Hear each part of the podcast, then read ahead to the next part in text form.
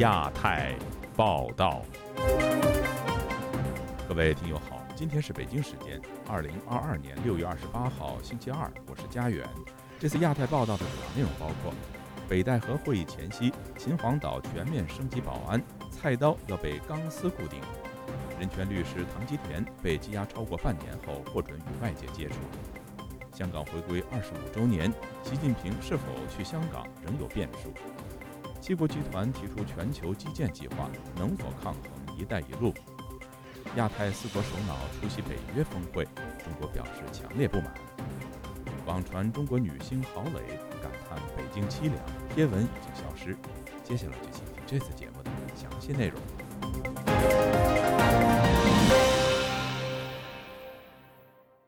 北戴河会议前夕，河北秦皇岛市工商部门展开清查刀具行动，严防刀具被作为攻击的器具。据网民发布的视频显示，秦皇岛工商部门工作人员排查使用菜刀、剪刀的店铺。一旦发现刀具，便采取限制措施。此举给今年的北戴河会议增添了紧张气氛。以下是记者乔龙的报道。每年一度的中共高层北戴河会议前夕，河北秦皇岛市公安局都会提升安保措施。确保到北戴河开会的中共高层元老们以及他们的家属生命安全。继早前传出特斯拉私家车被禁止驶入北戴河地区之后，当局近期又做出限制店铺使用刀具的规定。据当地自媒体报道，近日秦皇岛市开展管制刀具排查，大排档的菜刀、剪刀都被执法人员上锁。而此前的五月中旬，当局已经采取类似行动。当地网民上传的一段视频中，肉店使用的菜刀、剪刀被工商部门人员用不锈钢丝固定在砧板一侧，剪刀也被钢丝拴住。一男士在视频中说：“菜刀这辈子也想不到能被铁丝给绑上了，还有剪子，这辈子也想不到。”在抖音平台，网民小鹏见解评论说。把菜刀、剪刀绑起来，让他想起元朝。这让我想起了元朝统治时期，元朝怕汉人造反，没收了铁器，切菜都只能几家人共用一把菜刀。喂，现在是新中国，难道在我们党的领导之下？前不久到过秦皇岛的吴女士，本周一告诉自由亚洲电台，北戴河一带增加了岗哨，而且有武警进驻。北戴河开会不开会干嘛？跟老百姓有什么关系啊？中南海每年他们去了，上级都在发，街坊都在念监控。今年不提前半个月就去病嘛，去了那么多病当兵的。你对老百姓待遇好点儿，就不用这么恐惧，怕什么刀这个那个。每年的七月底至八月上旬，中共前任以及现任领导人正部级以上高官带着他们的家属前往北戴河度假旅游。中共中央办公厅安排政治局委员和离休官员在北戴河度假期间，通过聊天等方式对中国的经济形势和国际形势交换意见，同时就组织人事布局，听取元老们的意见，以获得支持。有舆论认为，今年的北戴河会议非比寻常。在中共二十大前举行的北戴河会议，将就中共七中全会议题、新一届领导班子成员人选、产生方式进行非正式的磋商。中国时事评论人士王震对本台说：“老一派的还都比较坚持这个会议来定方向。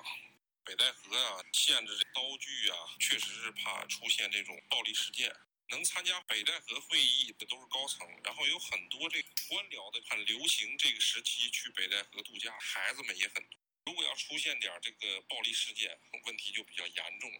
据路透社近期报道，七月一日起，特斯拉车辆将被禁止在北戴河上路。这项措施将实行至少两个月，让人联想到与举行北戴河会议有关。六月上旬，特斯拉在成都市部分街道曾遭禁止行驶，当时正逢中共总书记习近平在成都视察。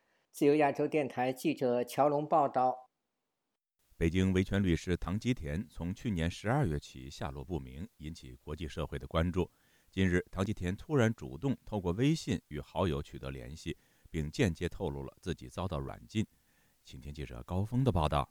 六月二十六日，异议人士李卫在户外活动时，突然有人主动通过手机微信与他打招呼。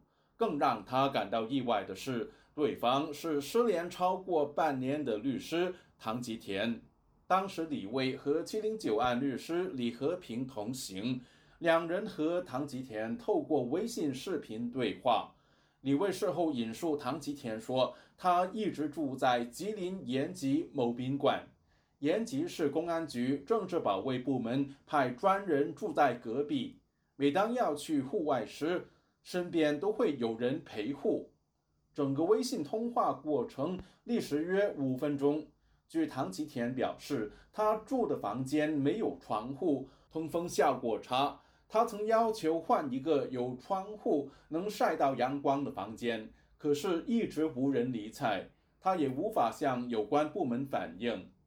长期患有腰椎结核的唐吉田需要每年定期做检测。据他透露，复查早就到期，可是当局一直没有为他安排。去年十二月十日，国际人权日，欧盟驻北京代表团在北京举办活动。据了解，唐吉田原本计划出席活动，却被北京国宝带走。根据维权网报道，当时公安指控他涉嫌危害国家安全。外界一度盛传唐吉田被指定居所监视居住，但近期却传出唐吉田是在没有控罪的情况下被看押。要求匿名的知情人士以软禁形容目前唐吉田的状况。没有进入一个刑事强制强制措施的状态，从某种意义上说是一种软禁，不是最糟糕的一个状况，就是允许他向外界这这这个个别的联系一下，通过微信嘛，因为微信的话应该是没有什么隐私的。他对于唐吉田在短期内重获自由并不感到乐观。呃，他现在在法律定义上呢是没有被关押的。啊，但是呢，一时半会儿估计也不会，呃，能够四处自由行动，因为长期无法跟跟外界的交流接触，因为长期密闭在一个环境下呢，通风条件差的情况下呢，呃，可能还会引起其他的问题，包括精神问题，他的精神状态并不是特别的积极吧，就是感觉可能。是不是有点压抑呀？思维和神智是清醒的，但但是并不表明他的精神状态是一个健康的。本月初一个晚上，唐吉田突然昏倒在厕所，头部受伤，也让外界更关注这位知名维权律师的处境。关注事件的律师王宇透露，唐吉田早已和家人取得联系，但是和朋友用微信沟通，则是最近的事。他不排除当局希望透过这种方式回应国际社会的关注。他可能想是减少就是国际这方面各方面的关注吧，对他的关注。强迫失踪也是对人的自由的限制啊。王宇说，外界原本估计唐吉田会在北京两会结束后重获自由，却事与愿违。目前看来，至少在中共二十大结束之前。唐吉田会继续遭软禁。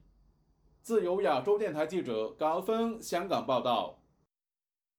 香港回归二十五周年纪念日在即，中国国家主席习近平是否会亲自赴港参加纪念活动仍未确定。中共官媒早前只公布了习近平会出席香港回归活动，没有提赴港字眼，引起外界的揣测。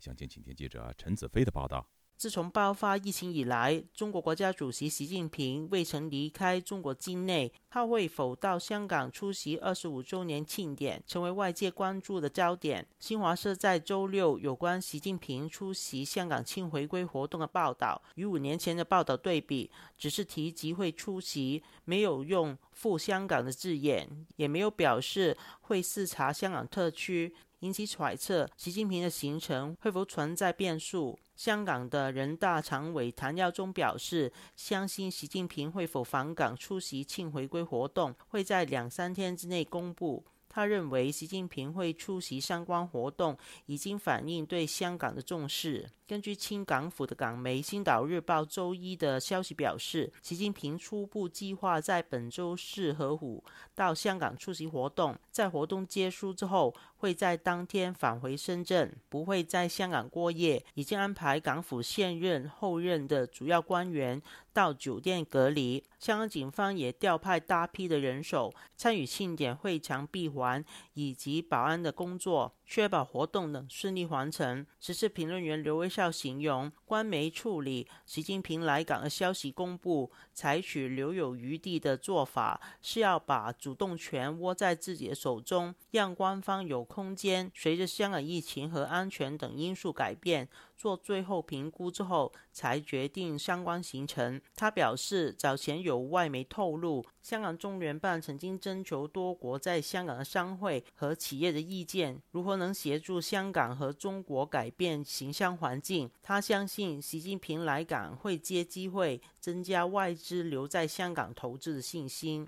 二十五周年回归是国际关注的，如果他能来在国际面前曝光，这个显示他对香港的信心，证明中共在香港呢还是没有很大的经济方面的破坏的，外资的信心会增强的。他表示，北京一直形容香港为境外的地区。如果习近平访港，如同打破过去两年多不离开境内的惯例，也显示他对掌权已经充满信心。这一次是他两年以来第一次在境外活动，就说明他的地位很稳固了吗？不会害怕离开北京，同时也可以反映出。他在中共的权力游戏里面呢，他还是牢牢掌握大权。但时事评论员商普有不同的看法，他认为如果习近平访港是要显示香港已经完全违规、属于中国土地的用意。双普表示，香港的疫情升温，又有港府的官员确诊，但他表示，北京在香港实施国安法，成功镇压香港示威，改变香港选举制度。让爱国者治港，令香港完成二次回归。这份成绩表能让习近平显示自己的贡献超越多名中共前领导人。习近平访港的目的是要纳威嘛，拿面子啦。完成了香港，就实现了这个二次主权移交的丰功伟业，可以比邓小平、江泽民跟胡锦涛更有丰功伟业。所以显示给那个反对他的人，自由世界知道说。他并没有失去任何权利，而且权利日益巩固跟加强。商普相信，官方基于安全风险的考虑，以及避免有突发示威活动出现，影响到习近平的面子，不会写明他一定赴港。就有亚洲电台记者陈子飞台北报道。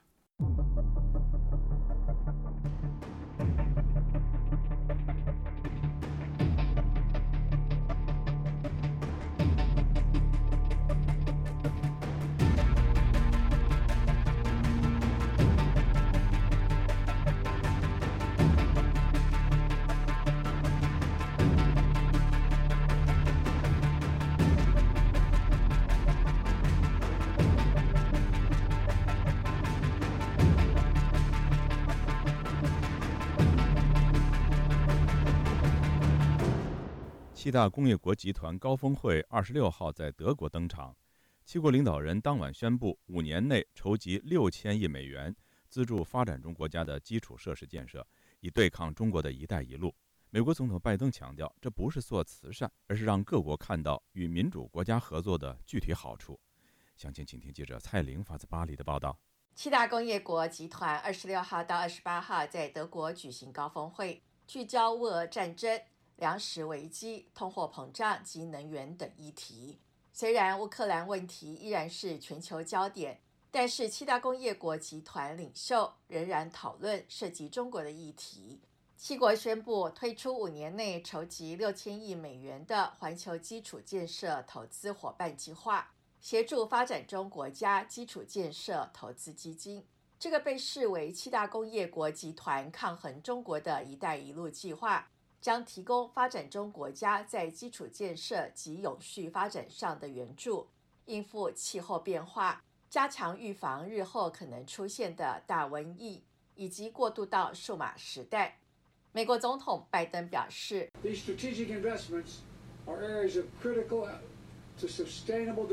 些战略投资是对永续发展以及我们共同面对的全球稳定至关重要的领域。健康与健康安全、数位连接、性别平等、气候及能源安全。我把话说清楚，这不是援助或慈善，这是一个给所有人回报的投资，包括美国人民以及我们所有国家的人民。拜登不点名批评中国，他表示，当民主国家提供所有能提供的东西。民主将能战胜专制国家，民主国家能向世界各地人民提供更加的选择。但是，总值六千亿美元的庞大基础建设计划，明显是冲着中国的一带一路而来。欧洲联盟执行委员会主席冯德莱恩就明白表示，欧盟将为这个倡议动员三千亿欧元，以替代中国国家主席习近平二零一三年发起的一带一路倡议。七大工业国集团在基建发展的伙伴上是有选择的。欧盟强调，七大工业国集团的基建计划除了政府注资，也会有民间企业加入投资，有意降低主权扩张的疑虑。冯德莱恩表示：“Investments that are transparent and that improve everyday lives and bring real。”这些投资将会是透明的，能提升人民的生活品质，而且能为当地社群带来真正的益处。事实上，七大工业国集团基建计划去年在英国举行峰会的时候就已经提出，但是在美国国内同类的基建计划没能获得国会通过，导致七大工业国集团要把他们想在世界推出的基建资助计划重新规划。今年重新命名，再次推出，也希望让各国自我检视与中国的经贸关系。欧美长期以来批评中国对穷国经济施压。以基础建设投资换取政治及战略利益。根据美国威廉与玛丽学院研究实验室在二零二一年发表的数据显示，中国在近二十年间向全球一百六十五个国家的一万三千四百二十七个基础设施项目提供了高达八千四百三十亿美元的贷款。这些资金大部分是一带一路的资金。目前，这些高额贷款。已经让吉布提、黑山、肯亚、老挝、斯里兰卡等国家深陷债务泥沼。中国外交部发言人赵立坚则回应：“我们认为各类相关倡议不存在彼此取代的问题，但我们反对打着基础设施建设旗号推进地缘政治算计、抹黑、污蔑‘一带一路’倡议的。”言行。中国“一带一路”倡议涉及一百多个国家的发展和项目，目的在创造一个从亚洲到欧洲的现代版古丝绸之路的贸易路线，扩大中国与欧亚非贸易的实力。不过，这个倡议也遭到现低收入国家与庞大债务陷阱的指责。自由亚洲电台记者蔡玲巴黎报道。七国集团领导人在年度峰会上承诺，在五年内筹集六千亿美元，投资于发展中国家的基础设施建设。这一计划能否有效地应对中国数万亿美元的一带一路倡议呢？以下是本台记者凯迪的报道。六月二十六号，正在德国南部埃尔茅城堡举行会晤的七国集团领导人宣布正式启动全球基础设施和投资伙伴关系计划。据日本媒体报道，日本首相岸田文雄在会议上特别提出，七国集团有必要针对中国对发展中国家不公平、不透明的融资拿出应对方案。他指出，中国为增强自身影响力而对发展中国家提供无力偿还的巨额贷款，导致债务陷阱，并认为七国集团应致力解决这一问题。对于七国集团的全球基建计划，中国外交部发言人赵立坚周一回应称。所谓“一带一路”造成债务陷阱，完全是个伪命题，并表示反对抹黑污蔑“一带一路”倡议的言行。美国的中国问题学者、迈阿密大学政治学教授金德芳认为，七国集团的基建计划和中国“一带一路”项目具有掠夺性的做法完全不同。So I think what the G7 wants to do，七国集团想做的就是提供一个不同的选择，不会导致这些国家陷入债务陷阱。而是让投资真的有利于人民，而不是中国的公司。As opposed to Chinese corporations，金德方列举了中国对委内瑞拉、斯里兰卡和厄瓜多尔的投资项目，最终均导致这些国家陷入中国的债务陷阱。他还强调，这些基础设施投资项目对象都是贫穷国家，很多国家政府非常腐败，因此投资必须要看这些钱是否真的能让那里的人民受益，还是让那里的腐败精英们受益。他希望这一点上，七国集团的投资和中国“一带一路”项目能展现出不同。美国南卡罗来纳大学艾肯商学院教授谢田对于七国集团的这项基建投资计划态度更为悲观。他告诉本台：“极其首脑，他们现在拿出的方式呢，我认为是一种呃比恶的方式和比较愚蠢的方式。”他认为七国集团的计划出发点是好的，但方式上有明显缺陷，甚至是不明智的。他认为，中国“一带一路”计划是通过搞大基建、输出过剩产能，并让其他国家也重蹈覆辙，背上沉重债务，以控制他国资源和战略要地。那如果美欧想着抗衡这个“一带一路”的话呢，其实最好的办法就是截断中共的那个资金来源。谢田指出，中国是透过不公平贸易来获得大量顺差，并用这些资金来搞“一带一路”。最好的反制方式就是和中国脱钩。或透过贸易战让中国无法获得资金。目前世界经济普遍衰落，通货膨胀高企。谢田认为，现在花钱投资于回报率很低的发展中国家没有必要，也很难吸引私人资本。此外，七国集团的基础设施计划中包括气候和绿色能源、性别平等等投资项目。谢田认为，这些项目只是为了推进激进左派议程，并没有实际意义，反而会成为负担。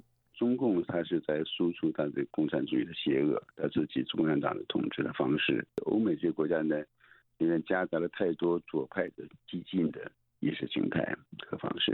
实际上从这一点上呢，我认为这个中共的输出当然是非常邪恶的。西方现在准备输出的那些呢，至少很大一部分，我认为是呃不合适的。据统计，中国自2013年提出“一带一路”倡议，至今已和150个国家、32个国际组织签署了200多份合作协议。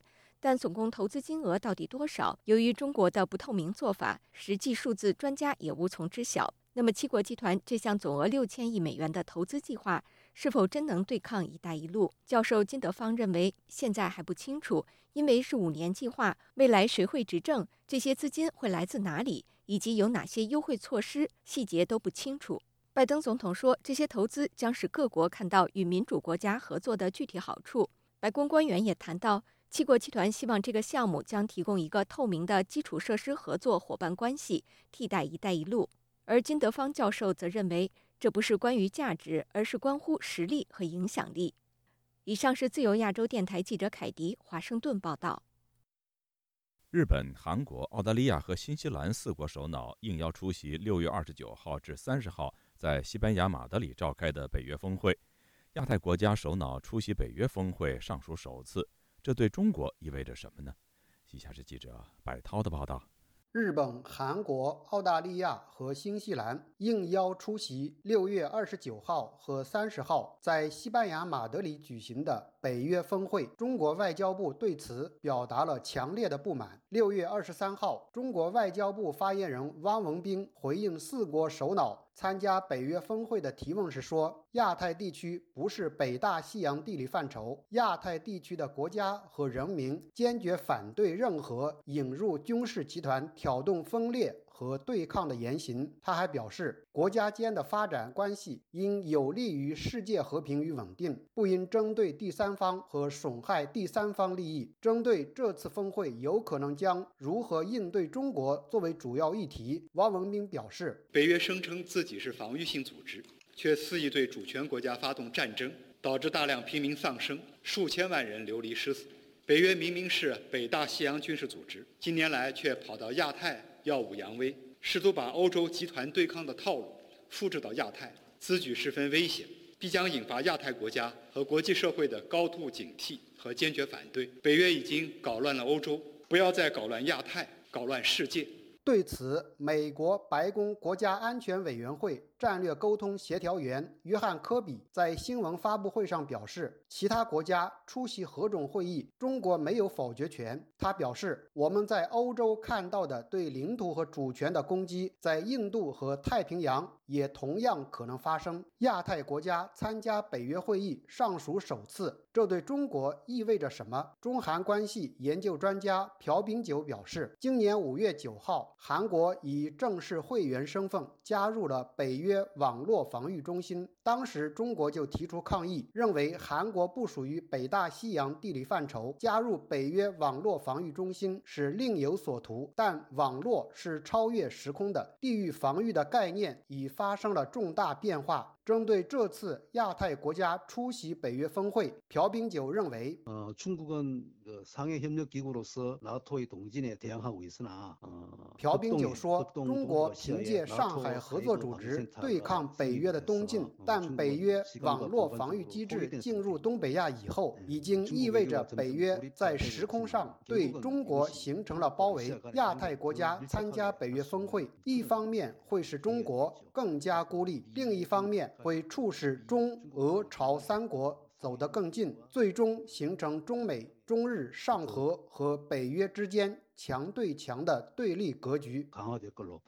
中国时政评论人士徐行健认为，参加北约峰会，这意味着北大西洋公约组织的集体防卫机制在向亚太地区扩展，其针对性是不言而喻的。虽然这个机制是防御性、预防性的，但对中国来说，行格失进，腾挪的空间会越来越小。据日本读卖新闻报道，在这次北约峰会上。应邀出席的亚太四国首脑将聚在一起，确认相互间的联系，并推进针对中国的自由开放的印太构想。自由开放的印太这一构想是美国和日本为了牵制中国进军海洋而推进的。自由亚洲电台记者柏涛首尔报道。中国国家主席习近平最近在金砖国家峰会上积极倡议所谓扩员、深化金砖加模式。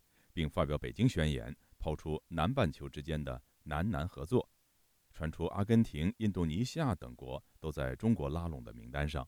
有分析认为，北京意在壮大金砖国家名单与七国集团较劲，而以美国为首的民主国家则组成所谓“蓝色伙伴联盟”，从经济与外交方面与中国影响力抗衡。以下是记者夏小华发自台北的报道。以新兴市场和开发中国家为主的第十四届金砖五国领袖视频峰会上周落幕。新华社报道，习近平在北京主持会议，以粮食、能源议题切入，批评保护主义是作茧自缚、极限制裁、损人害己、脱钩断链行不通。习近平又说，金砖国家不是封闭的俱乐部，也不是排外的小圈子，坚持开放包容，深化拓展金砖加合作。共同构建全球发展伙伴关系。习近平宣布，中国将加大对全球发展合作的资源投入，把南南合作援助基金整合升级为全球发展和南南合作基金，并在三十亿美元的基础上增资十亿美元。习近平在二零一七年金砖峰会上抛出“金砖加”合作理念，建立南半球之间的南南合作。然而，金砖自二零零九年成型至今，仍然只有中国、俄罗斯、印度、巴西、南非等五个成员国。五国人口合计占全球四成多，经济规模占全球 GDP 的将近四分之一。在美国为首的民主阵营围堵下，中方今年首次邀请嘉宾国出席金砖国家外长会晤，另邀请十三个新兴经济体和发展中国家的领导人，宣称加强科技创新、人文交流，积极扩员。阿根廷总统就表达希望加入金砖的行列。另外，印度尼西亚、伊朗、土耳其或是沙特阿拉伯等中东国家也传出在名单之中。有分析指出，北京有意与先进的经济体组成的七国集团一较长短。对此，美国圣汤马斯大学副教授叶耀元接受自由亚洲电台采访指出，金砖即便扩员，经济体比起美国、欧盟的七大工业国弱很多，市场规模小，效果有限。叶耀元说：“印度过去当然也是希望说，可以在不管是在以美国为首的这样的一个经济架构里面去取得好处，然后在这种独裁国。”国家不管是俄罗斯或中国甚至是民主有点扣分的，像巴西这样的国家，它可以在这些国家里面去取得一些呃经济的优势，它也是愿意的。但目前因为印度对中国的态度非常强硬嘛，所以说你说这个金砖五国接下来搞下去，印度还会不会牵涉在其中，就是一个大问号了。台湾两岸政策协会研究员吴色志接受自由亚洲电台采访表示。金砖峰会虽然不是国际组织，但中国确实对非西方以及非已开发国家积极铺陈类似的结盟机制。他提到，无论是金砖峰会，或是中亚国家为主的上海合作组织等等，都是中国意图另起炉灶的途径。假设哈，金砖论坛有机会从五个成员国变成七个成员国，类似像。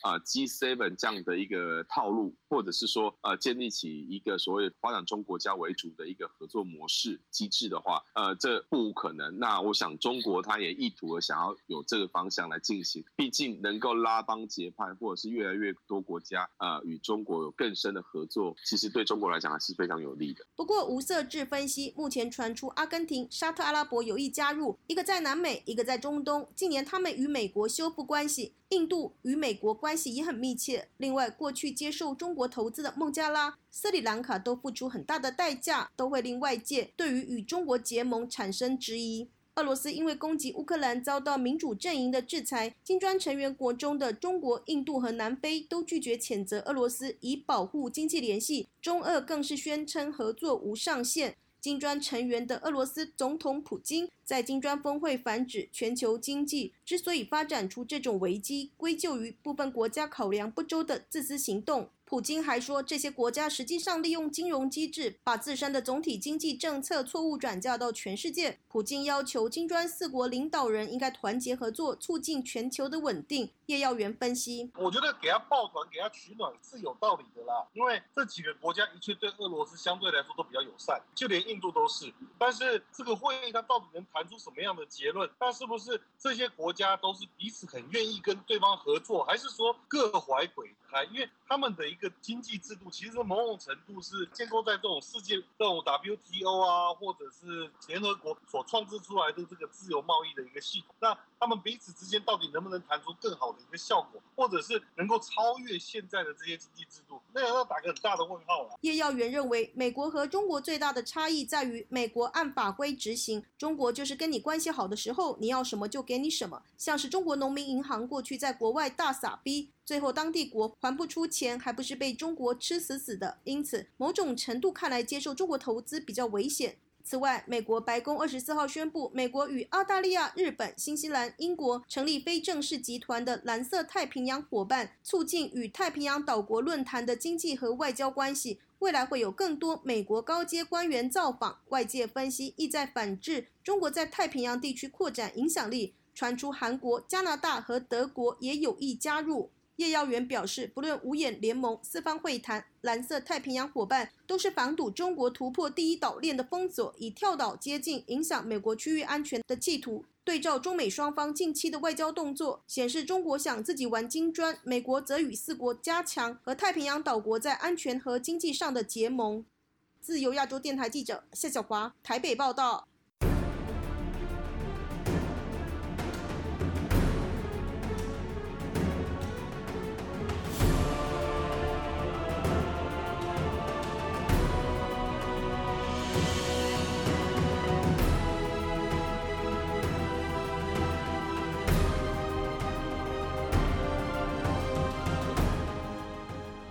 中共上海市第十二次党代表大会上星期六召开，市委书记李强表示，该市已经实现和巩固了所谓社会面动态清零的成果，打赢了大上海保卫战。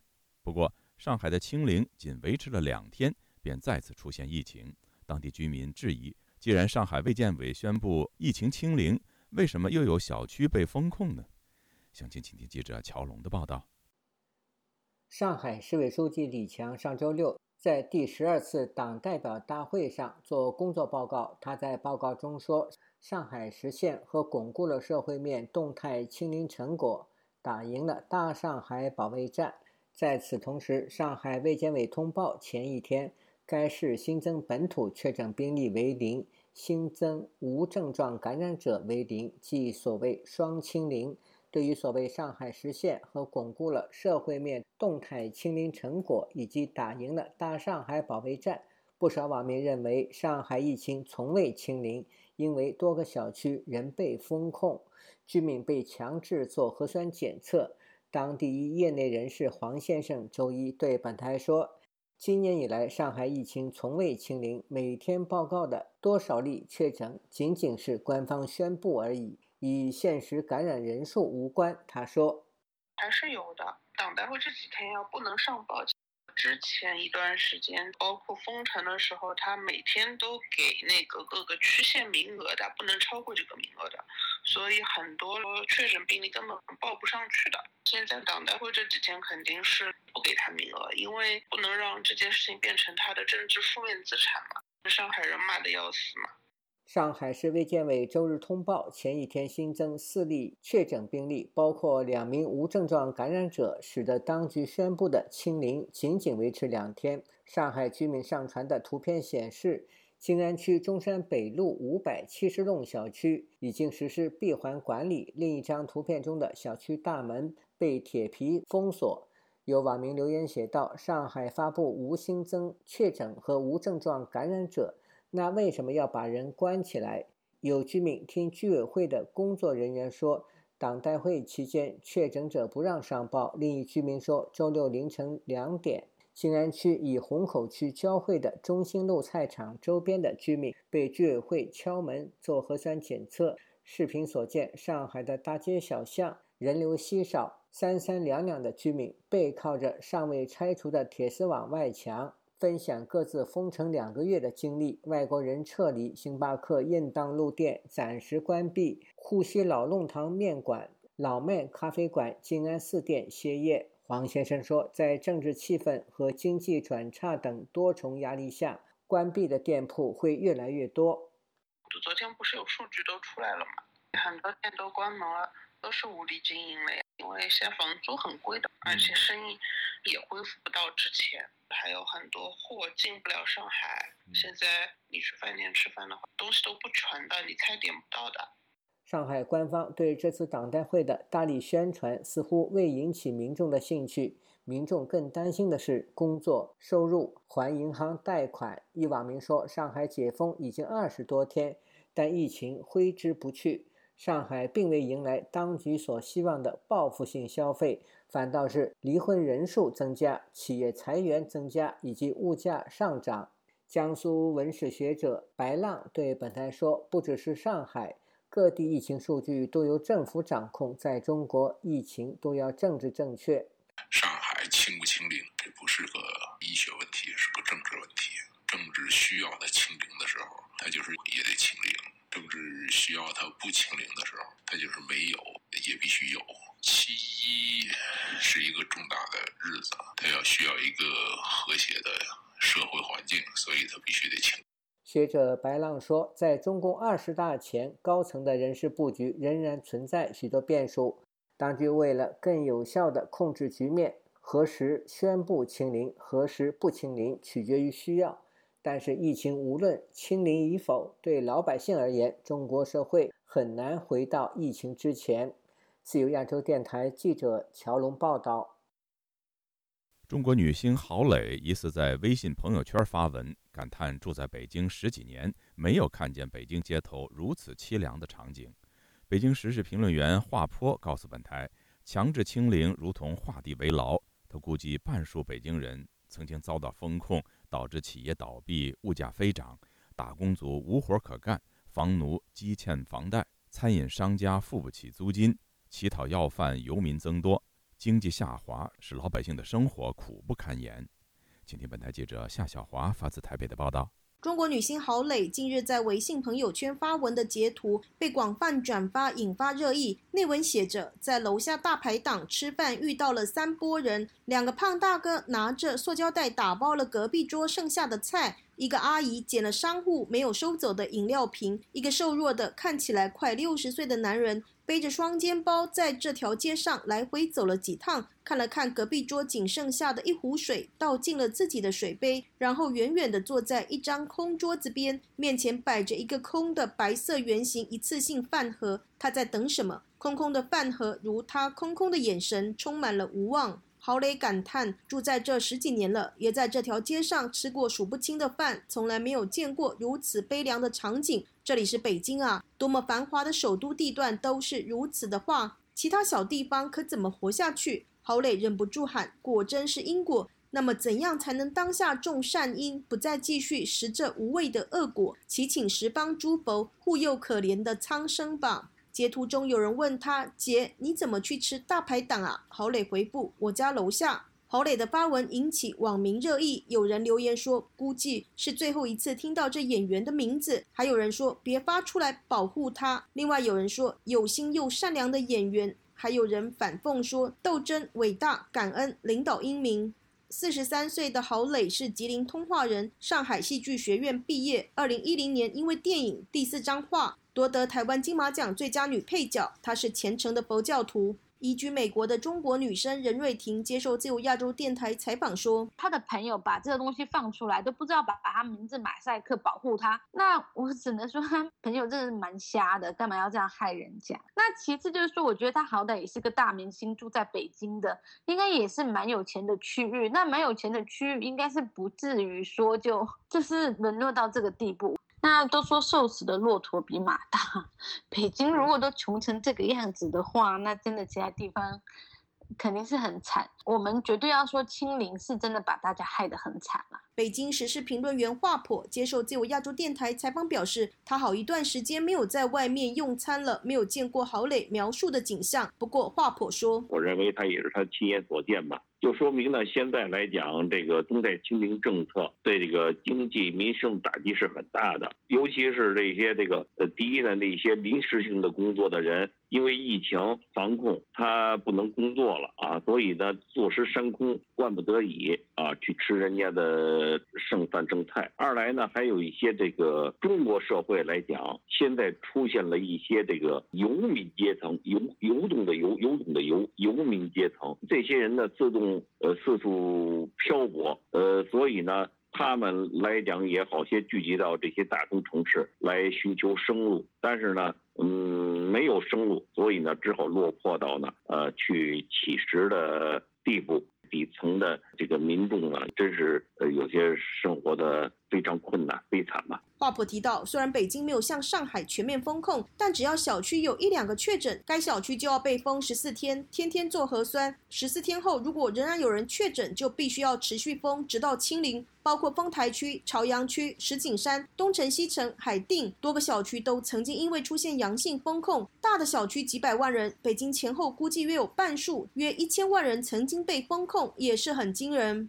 华普说，城市中自由职业者、灵活就业的人员、各行各业居无定所的人，游走各个城市打工，没有正式的工作，巨大的游民阶层、游民群体，这几天在这儿工作，过几天到那儿工作，有活就干，没活就找活，不然就会饿死。清零风控的状况令人非常担心。华普就说，一个风控就画地为牢，监牢的牢。那有报，这有照片说这个，呃，正当他上个半道厕所不让出来了，因为说有这边有疫情。呃，有有有患者，一下就呃就把这个卫生间就呃就给拦住了，就拉了警戒带啊，呃就有这个保安啊、大白啊过来，呃就就拦住不让出卫生间了。这个天津的，就是哪哪个地方有有这些人啊，网上有有照片。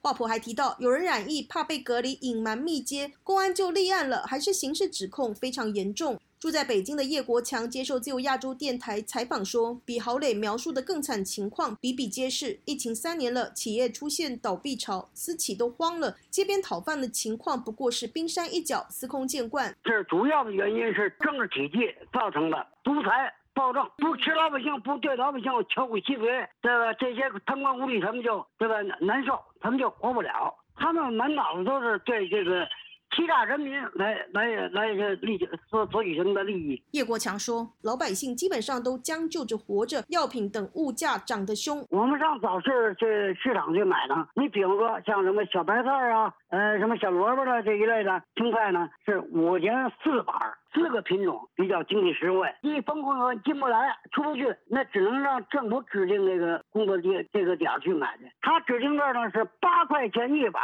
十块钱一板。在我这有发票，八块钱一板，你不买他都不给你送进来，你怎么办？当地的这些官员呀，无孔不入，想办法欺压老百姓。那你我们也不能说不吃菜呀，你这为什么你你非得指定我们上到到固定的地方买的？那不就是他们的亲戚朋友的点吗？是吧？胡来。任瑞婷认为，清零风控是很愚蠢的事，没有劳动就没有收入，没有收入就没有支出，现金流就出不来，最后就是坐吃山空。他提到，虽然身在美国，仍希望中国赶快解封。中国停工也影响着全球。举例来说，上海封控两个月的结果是新车赶不及生产出货，连带使二手车市场供不应求，使得美国的二手车价也飞涨。现在连美国的一元商店也涨价。全球化时代，牵一发而动全身。自由亚洲电台记者谢小华台北报道。新公民运动的两位推动者，法律学者许志勇和维权律师丁家喜，在六月二十二号和六月二十四号，于山东临沂临沭县的法院先后遭到中国当局的闭门审判。部分新公民运动的参与者，六月二十五号在美国旧金山中领馆外集会，抗议中国当局的这一做法。以下是记者孙成的报道。许志勇，许志勇。丁家喜！释放丁家喜！本次活动的发起人之一、新公民运动参与者李刚向记者讲述了进行这次活动的意义。为什么要在这个节骨眼儿我们来举办活动声援他们呢？主要原因是在于他们面临着非法的审判。他们实际上我觉得是很温和的，希望中共能够践行自己的法律。这么多年一直在坚持。许志勇是新公民运动理念的提出者，这个理念提倡国家的和平宪政转型。与社会向公民社会的转型，新公民运动的参与者在过去十余年中进行过推动教育平权、呼吁官员财产公示以及探讨社会民生问题的公民同城聚餐等活动。本次活动的另一位发起者、新公民运动参与人向丽表示。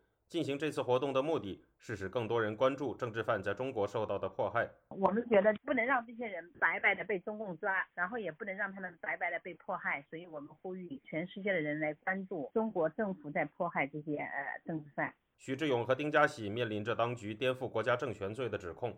此前，徐志勇和丁家喜曾在2014年分别被当局判处有期徒刑四年和三年半。2019年12月。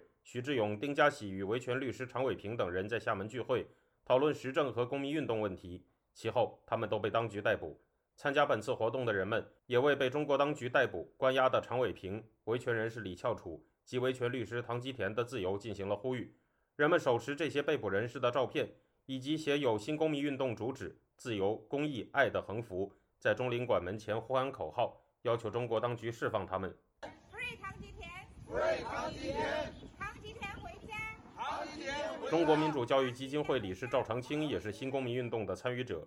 现居加州湾区的他，曾在2014年与丁家喜一同被当局以聚众扰乱公共场所秩序罪判处有期徒刑，获刑两年半。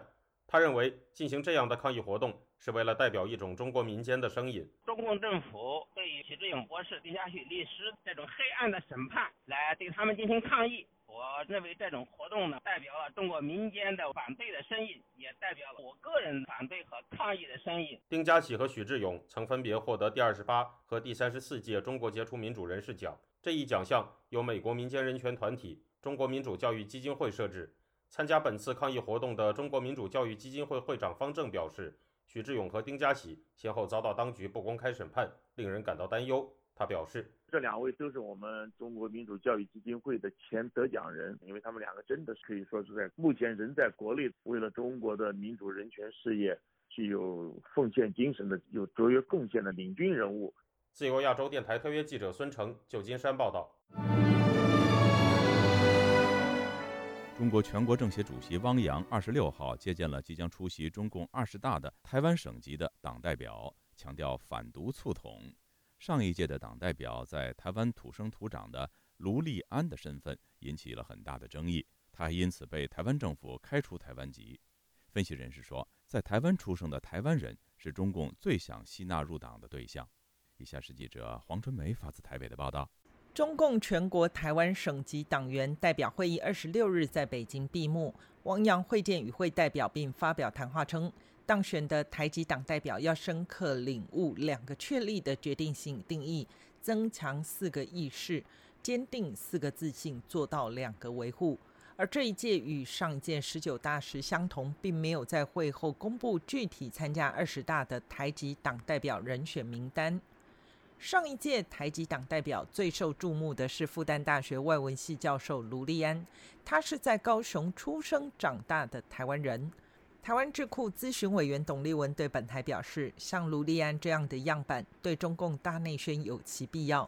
中共已无法顾及台湾这边人民政府的观感，但是他们仍需要对党内和国内自圆其说。能够抓到几个啊，是台湾出生的、台湾城长大的这种台湾人，愿意被他们吸收当他们的代表。那么呢，他们的对台政策就算有成绩。台湾国防安全研究院中共政军与作战概念所助理研究员龚祥生接受本台访问时指出，所谓的台湾省级代表，主要是以政协系统的全国台联系统为主。以十九大为例，十位代表全数来自台联各地的政府会长。卢立安当时身份就是上海台联会长，其他是台胞二代或三代。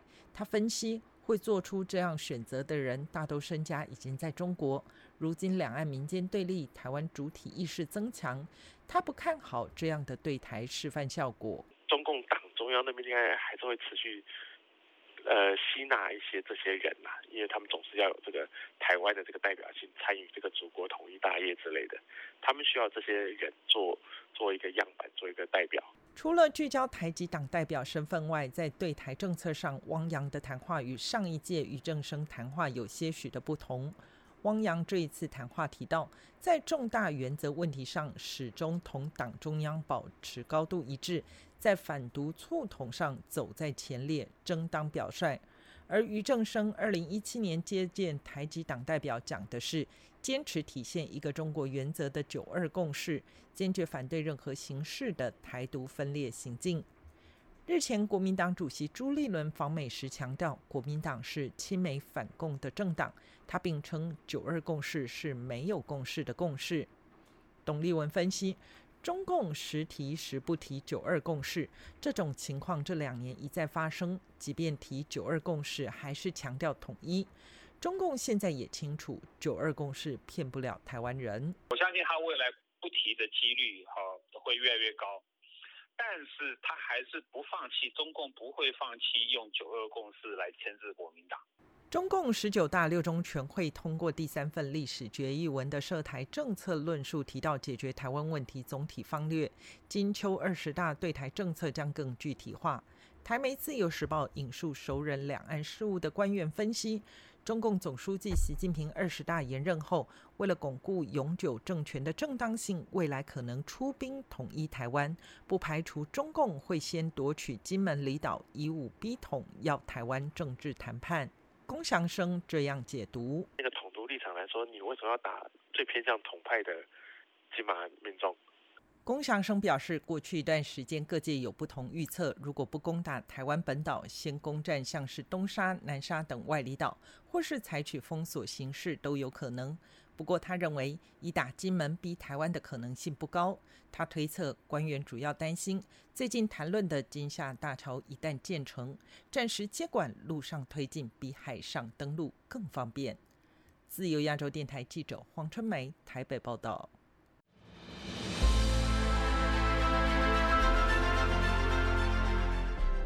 用暗网访问自由亚洲电台，避开老大哥的眼睛。为了协助读者能够安全地获取被中国政府封锁的新闻，自由亚洲电台联手开放科技基金为公众提供暗网入口。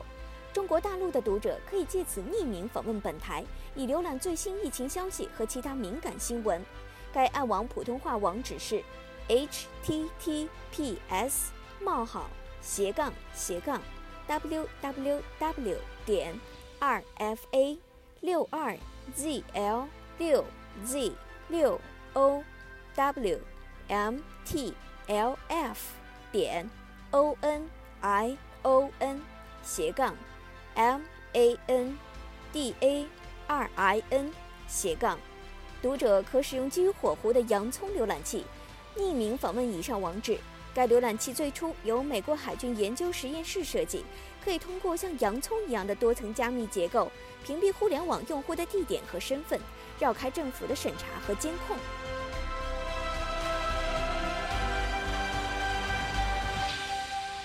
听众朋友，接下来我们再关注几条其他方面的消息。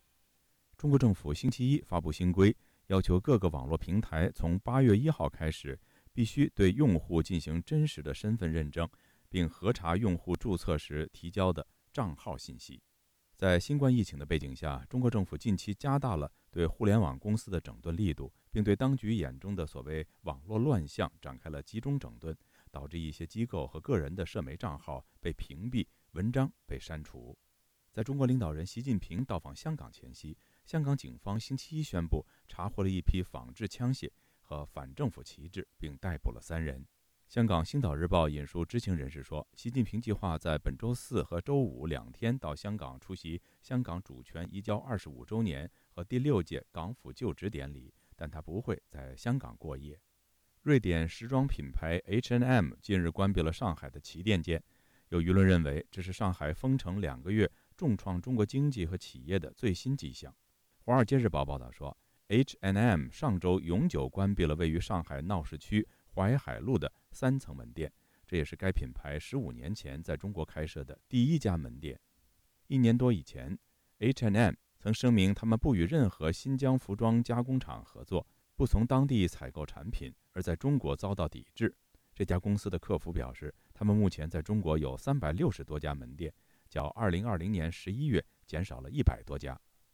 据中国媒体报道，近一个月以来，全国有超过一半的省份宣布调整防疫政策，大多数属于放宽，包括暂时或者是取消常态化核酸检测等。